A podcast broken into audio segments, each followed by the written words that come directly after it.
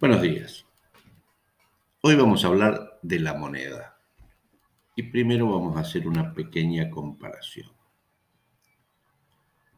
Cada molécula de agua en el planeta Tierra es atraída por la fuerza de gravedad, por lo tanto, si encuentra declives, baja por sus cauces. Cuando se almacena, ocupa todo el espacio posible, por más pequeño que sea. Con viento, genera una fuerza enorme Estando en calma, su superficie es una línea perfectamente horizontal y sus corrientes en los océanos dependen de la rotación de la Tierra y otros factores y por lo tanto son inmanejables. Simple y sofisticado a la vez. Como decía Leonardo da Vinci, la simplicidad es la máxima sofisticación. Tanto que si el hombre genera una actividad relacionada con el agua y no razona o piensa teniendo en cuenta estos conceptos y características, le puede salir muy caro.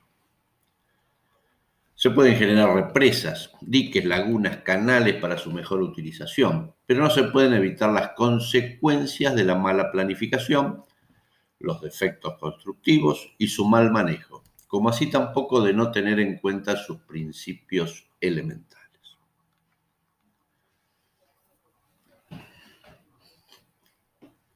Ahora veamos el individuo. El ser humano tiene la capacidad de razonar y con ello la posibilidad de crear. El cerebro en funcionamiento es el gran productor de lo que se necesita para sobrevivir y desarrollarse y el individuo es el portador, usuario y usufructuario de esa herramienta fundamental. El individuo es un ser social, y las diferentes poblaciones del mundo se organizan en comunidades, tribus, pueblos, ciudades o naciones, con sus derechos, deberes, actividades y jerarquías personales que determinan en un territorio la forma de convivencia de sus miembros, incluyendo el formato de las transacciones y de sus relaciones con otras comunidades. El desarrollo y progreso general de cada una de ellas es el índice del, éxito del formato con el que se organiza. En los últimos 300 años, la humanidad en general se ha desarrollado muchísimo más que en los anteriores 10.000 años. Y ello fue debido a que una cantidad importante de grupos poblacionales se ha utilizado un concepto de organización social que ha puesto su acento en la libertad individual, garantizada por una división de poderes que debilita, delimita las actividades de la gestión pública, de la legislación y de la justicia.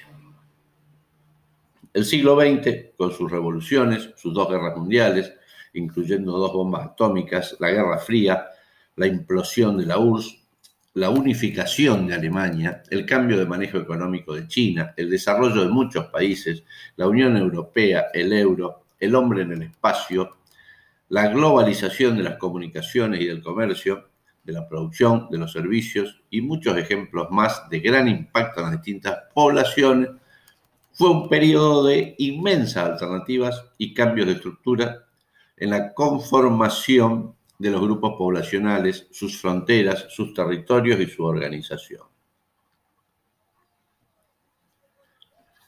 Las transacciones entre individuos u organizaciones se realizan intercambiando productos o servicios por moneda o dinero que se acuña, imprime, desarrolla y administra en cada comunidad, población o nación por intermedio de organizaciones bancarias específicas. Cuando existen intercambios entre poblaciones con distintos signos monetarios, se determinan los pagos en moneda de acuerdo a la comparación de las cotizaciones existentes entre las mismas. Hoy, las monedas más usadas para el intercambio internacional son el dólar estadounidense y el euro, cuyo valor comparativo entre ellas y con las distintas monedas se establece diariamente por la oferta y demanda en los grandes mercados y depende, entre otras cosas, fundamentalmente de la confianza existente entre los usuarios y las entidades que administran la moneda. El cambio de valor comparativo de las distintas monedas tiene un impacto importante en el flujo de bienes y servicios de los distintos mercados, ya que tiene mucha influencia en los costos de los mismos, sobre todo cuando se, necesitan insumos producidos en distintas comunidades. Las monedas que mantienen en el tiempo su cotización con respecto a, los demás, a las demás y valores constantes en los precios de los mismos bienes y servicios hablan de una buena administración en su cantidad relacionada con los bienes transables en el mercado, las necesidades del sistema y por lo tanto de la confianza de los usuarios de todas las poblaciones en esas monedas para todos sus usos, generando estabilidad y posibilidades de proyección en el tiempo de cualquier actividad. Como en el ejemplo del agua, con las masas monetarias ocurre lo mismo. No se pueden evitar las consecuencias de la mala planificación, los defectos constructivos y su mal manejo, como así tampoco de no tener en cuenta sus principios elementales, como las formas y las direcciones de las corrientes. Con una sola diferencia que empeora las cosas. El agua no se puede crear y el dinero sí. Ayn Rand dijo, Puedes ignorar la realidad, pero no puedes ignorar las consecuencias de ignorar la realidad. Las consecuencias del mal manejo de las masas de agua son inundaciones y sequías. Las consecuencias del mal manejo de las masas monetarias son la inflación en la generalidad de los casos o la deflación, o sea, la variación generalizada del precio de los bienes y servicios. Milton Friedman dijo que la inflación es siempre y en todo lugar un fenómeno monetario. Veamos ahora Argentina. Es una república independiente de hace algo más de dos siglos, poblada fundamentalmente con inmigrantes europeos. Tuvo una guerra civil en sus comienzos, una constitución de características liberales, organizando el territorio y la población como una democracia presidencialista con división de poderes. Ejecutivo, Legislativo y Judicial, y a pesar de ello, una historia con periodos de gobiernos democráticos y periodos de gobiernos militares hasta el año 1983, en que se logró una democracia duradera. Un país con mucho territorio, todos los climas, mucha tierra fértil, grandes ríos, mucha costa marítima, una gran plataforma submarina, importantes cordilleras, gran riqueza en el subsuelo y relativamente poca población, ya que tiene una superficie de algo más de 2.700.000 kilómetros y 45 millones de habitantes. Como ya vimos, la estabilidad de la moneda tiene una influencia muy importante en el desarrollo de cualquier sociedad organizada y su valor con relación a otras divisas y con los bienes susceptibles de intercambio depende fundamentalmente de la confianza que generan aquellas personas que tienen capacidad de decisión en la estrategia política de un país. En Argentina, en el año 1935, con 3 pesos con 90 de la moneda nacional, se podía comprar un dólar estadounidense. Por lo tanto, 3,90 igual a un dólar. En abril del 2020, o sea, 85 años después, se necesita 100 pesos de los actuales para comprar un dólar. Pero ¿cuál es el gran tema?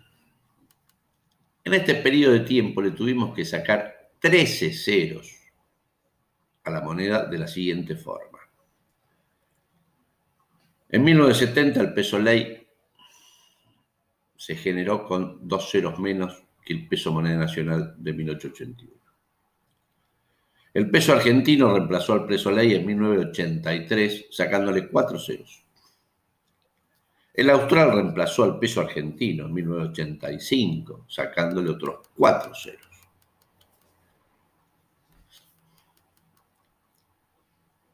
El peso reemplazó al austral, sacándole también cuatro ceros.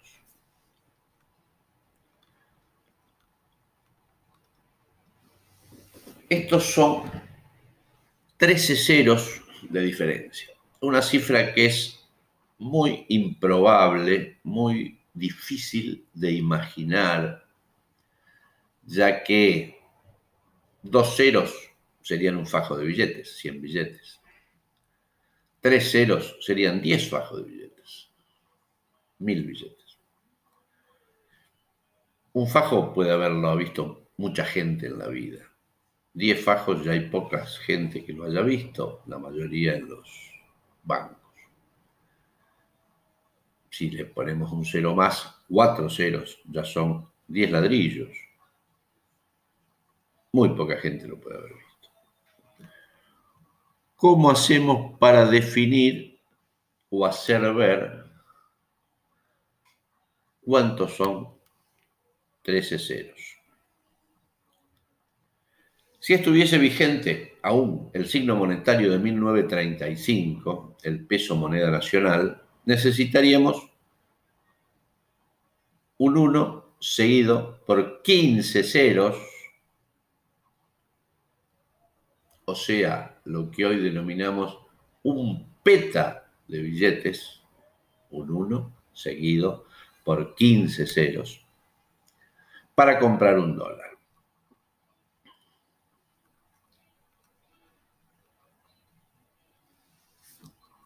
Como no es posible hacerse una idea de lo que realmente significa, y es por ello vamos a hacer transformar en algo que se pueda ver, imaginar, comparar o relacionar. Y lo vamos a hacer con la superficie. Los billetes actuales son similares y tienen un tamaño uniforme de 155 milímetros de ancho y 65 de alto. Pero los efectos de este cálculo podemos tomarlo como ejemplo.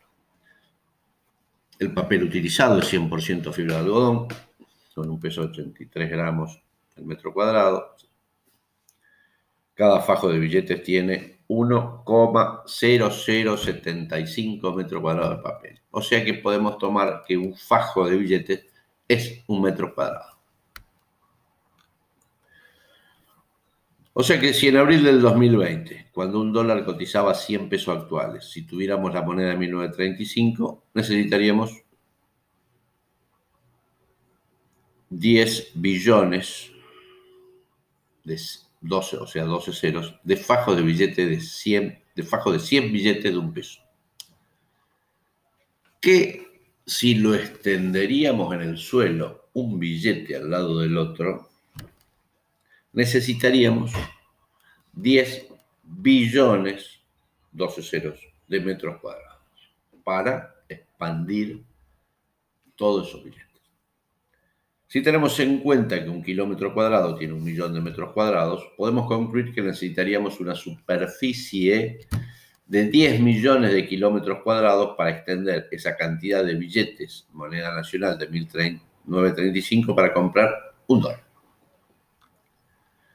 Y eso significa algo más de media Latinoamérica,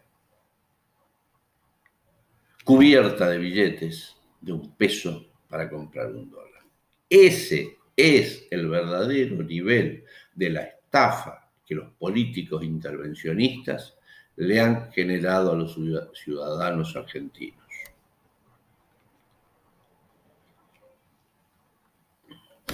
Los resultados de eso es simplemente un ancla en el subdesarrollo. El PBI per cápita en nuestro país, que es la riqueza producida por cada individuo, es un índice,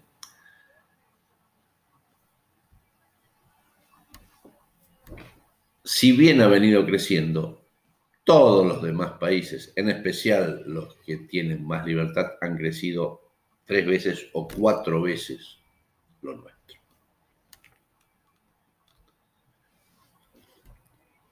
¿Qué sucede? El resultado es simplemente decadencia, corrupción, pobreza y una verdadera ancla en el subdesarrollo que produce el populismo, fascismo, socialismo, con su no razonabilidad y su relato farsa en el cual la libertad individual no significa un valor moral relevante.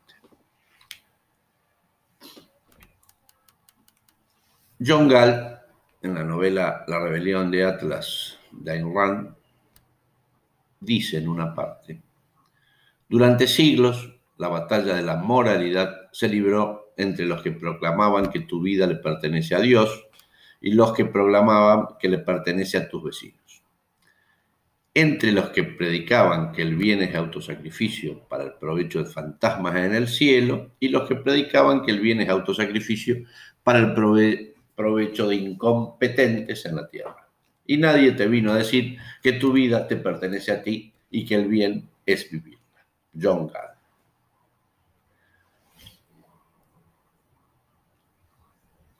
Este artículo de la moneda está en la revista Amo la Libertad número 2. Un abrazo a todos.